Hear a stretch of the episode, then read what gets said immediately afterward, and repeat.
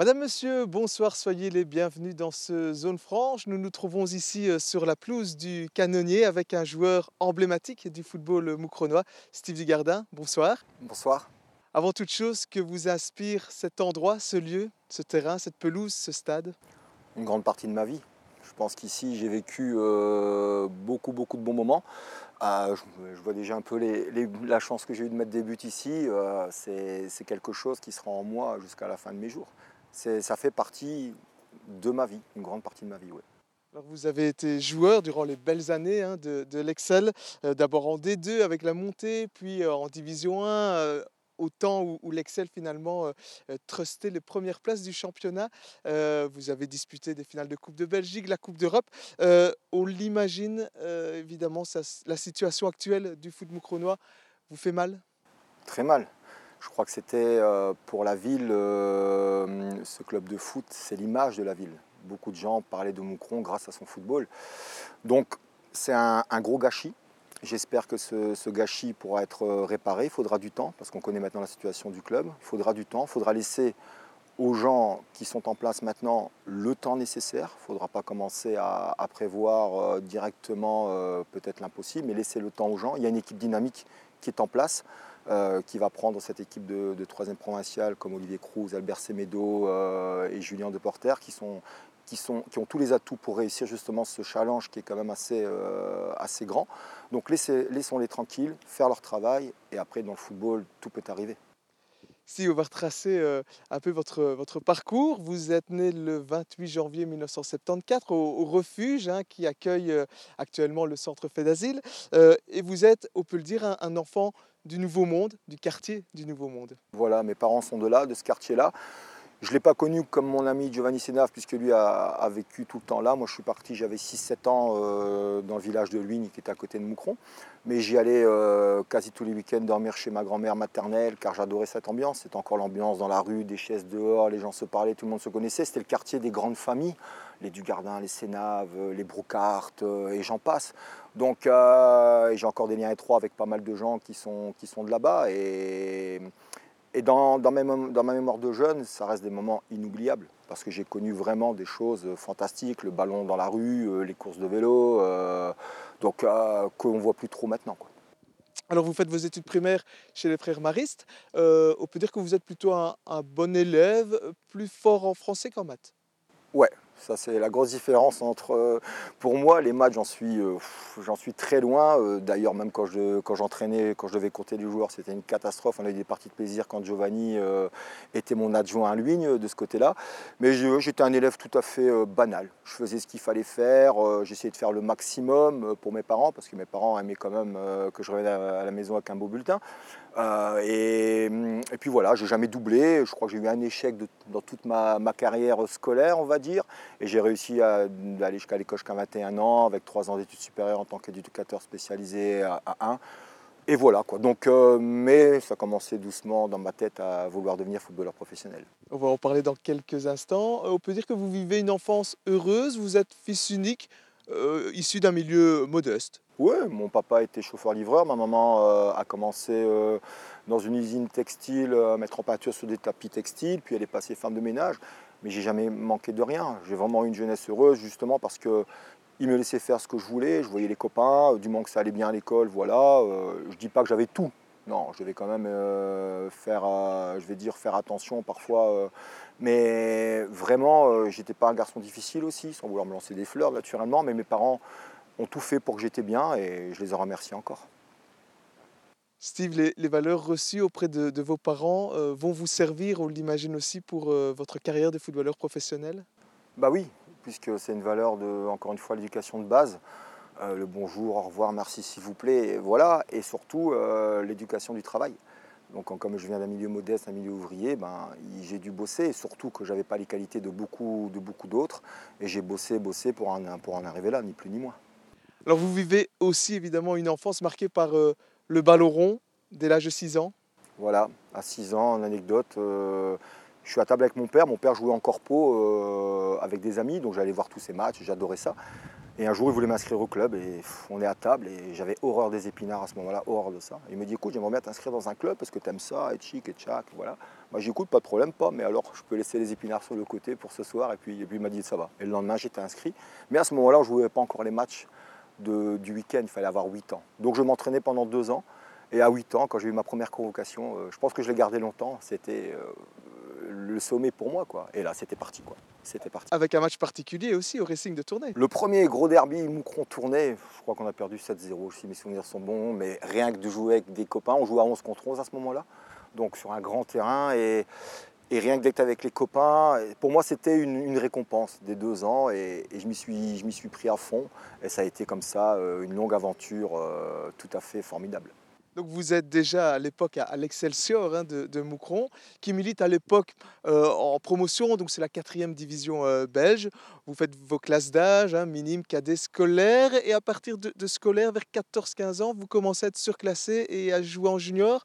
Euh, c'est le moment où on se dit, tiens, il y a peut-être moyen de devenir professionnel? Là, c'est c'est peut-être pas encore là. Donc là, je suis surclassé un peu en junior, mais je, vais, je, je, fais encore la culbute entre les deux.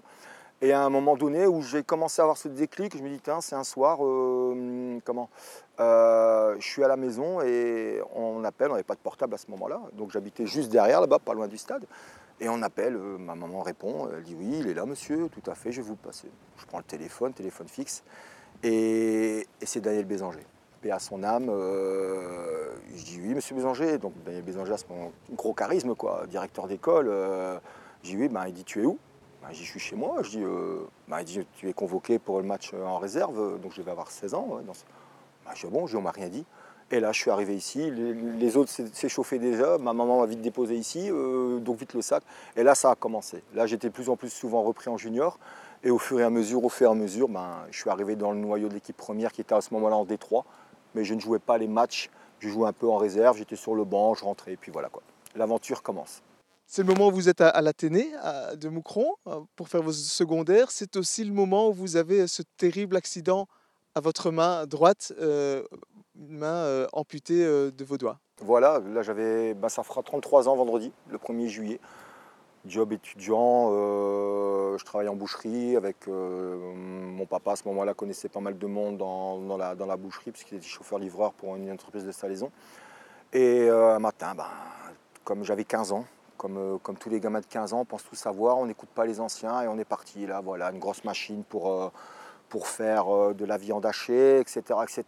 Et à un moment donné, on s'amuse, allez, qui met le plus gros morceau et tu Et ben, part dans un, dans broyeur, quoi, ni plus ni moins, à 15 ans.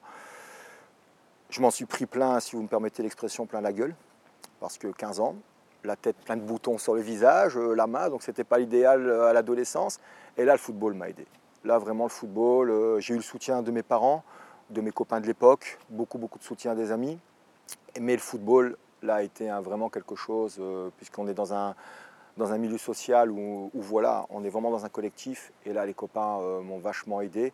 Et après ma carrière, ma carrière, tout le monde me connaissait comme ça, tout compte fait. Le monde, donc maintenant, ben, c'est devenu de l'histoire ancienne, c'est mon destin. J'ai encore cet a priori quand je ne connais pas les gens, surtout quand je vois les enfants, parce que on est un peu gêné. Bah, après, euh, je vanne sur ma main, mes amis vannent sur ma main. Ça fait partie de moi maintenant. Même mes enfants euh, me connaissent comme ça. Ils ont une fois posé la question de savoir, mais pour eux, c'était tout, à fait normal que leur père avait des doigts en moins. Donc voilà, la vie, fait, la vie continue. Alors, euh, vous jouez donc votre premier match en, Division 2, c'était à Tongres, à l'âge de 17 ans. On l'imagine, ça reste un, souvenir fort. Et vous venez d'en parler, c'était avec André Van Maldegem. C'est un entraîneur qui a beaucoup compté pour vous. Bah, le premier entraîneur qui vous lance, c'est l'entraîneur sans manquer de respect aux autres, naturellement, parce qu'ils m'ont tous apporté du bien ou du mal. Mais lui, c'est le premier qui m'a lancé. Donc je lui, je lui dois une fière chandelle, parce que ben, après, il y a eu du travail derrière, parce que c'est pas seulement on vous lance, mais après, il faut travailler. Ben oui, c'est comme un deuxième père pour moi, je l'ai toujours dit. C'est quelqu'un que je respecte au plus haut point. Il m'a donné cette chance, il m'a toujours pris sous son aile. Il a été très dur parfois avec moi, mais comme euh, Georges Lekens en Division 1, mais il m'a appris les ficelles du métier. Mais si j'écoutais pas, je serais nulle part. Vraiment, je leur, je leur remercierais tous les jours pour ça. Parlons aussi évidemment d'un autre entraîneur, vous venez de le citer, Georges Lekens, euh, qui vous a fait devenir véritablement professionnel. Ouais, lui m'a vraiment euh, appris euh, ce côté professionnel. Il m'a toujours dit écoute, j'étais une petite vedette régionale ici, puisqu'on joue à Moucron et tout. Il m'a dit écoute, j'ai rien contre le fait que tu fasses la fête. J'adorais faire ça, boire un verre avec les copains. En plus, ben, quand tu es plus jeune, tu es avec des plus grands, tu suis, tu suis. Donc euh, j'avais tout. Et j'adorais boire un verre dans les cafés moucronois. Je faisais marcher le commerce, comme j'ai une fois dit à monsieur de Trémery. Et euh, il m'a toujours dit, tu fais la fête, pas de problème. Mais le lendemain, par contre, tu dois être dispo, de kawaii ou quoi que ce soit, et tu as intérêt à répondre présent. Il m'a aussi tapé sur la tête plusieurs fois, coup de pied au derrière plusieurs fois. J'en ai bavé au point que je le détestais. Je le détestais vraiment. Mais au fur et à mesure de ma carrière, au fur et à mesure de ma carrière, je me suis rendu compte que c'était vraiment pour mon bien.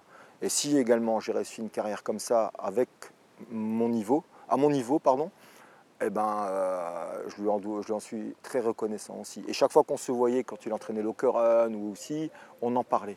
Et je le, et je le remerciais, même si c'était quelqu'un parfois où il fallait se le farcir. Il n'était pas évident, pas évident du tout. Alors vous venez de l'évoquer aussi, ce, statut de, star, parce que clairement, euh, au début de votre carrière, euh, Moucron est en effervescence. Dès qu'il y a un match au canonnier, le stade est plein. Euh, vous êtes un peu une star, au même titre que Le Moine, que l'Empenza, des choses comme ça, des joueurs comme ça. comment on vit ce statut de star quand on a 23, 24 ans? On en profite. On en profite ni plus ni moins, à tous les niveaux, parce qu'on sait que peut-être demain, il n'y aura plus rien. Et bien sûr que j'ai profité de, beaucoup de choses parce que j'étais footballeur professionnel. En plus, j'étais chez moi. Comme vous dites, tout était ici réuni. On, avait les résultats. Je me souviens encore, le, notre bus venait, on était escorté par la police. C'était full. Et, maintenant, je me dis que ben, j'ai bien eu raison d'en profiter, ni plus ni moins. Parce qu'à un moment donné, ça se finit, c'est terminé. Donc il faut profiter de ces moments présents, surtout dans le football.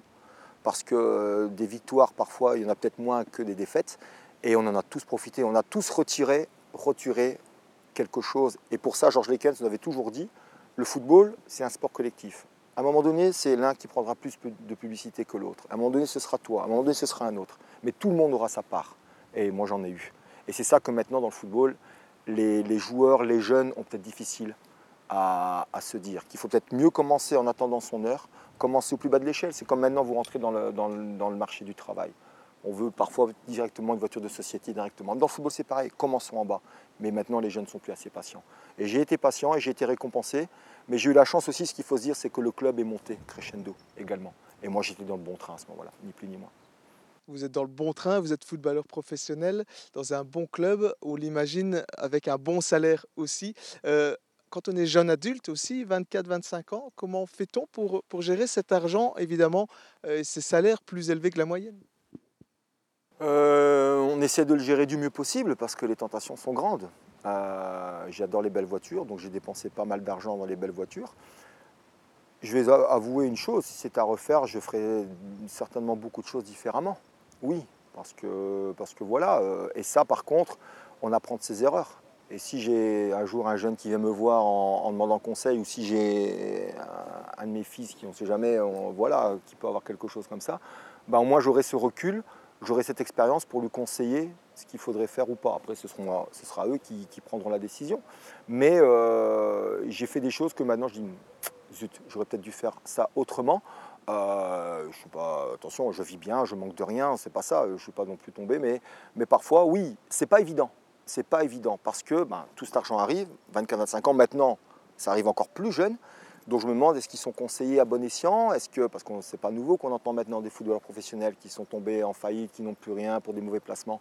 Et ça, je crois que dans le football professionnel actuel, qui est beaucoup plus médiatisé et a encore plus d'argent que notre, qu'à mon, époque, ben je crois que mettre en place quelqu'un pour conseiller des jeunes et les guider dans les bons placements, mais il peut avoir des requins naturellement, ben je crois que ce serait, pas mal euh, euh, comme métier. Steve, en, préparant cette émission, vous me disiez, euh, je pense très justement, finalement, je me rends compte avec le recul que ce moment-là, euh, le foot, ce n'est pas la vraie vie. Non, non, c'est une super vie, une super vie parce que même s'il y a des moments difficiles, on est dans un concon. C'est-à-dire que tout le monde pense à nous. Moi, je me souviens, je venais ici, euh, je crois que j'avais juste, juste le slip sur moi pour dire que tous mes équipements étaient prêts.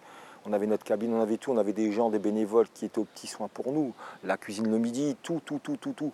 Et, encore une fois, des gens, des gens charmants. Mais la vraie vie, c'est maintenant.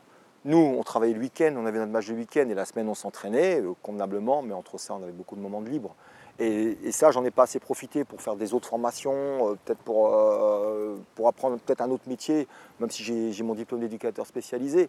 Mais la vraie vie, c'est maintenant avec les problèmes qu'on a, avec, euh, on se rend compte qu'on a la même vie maintenant qu'une personne. Je suis devenu une personne lambda, voilà, ni plus ni moins.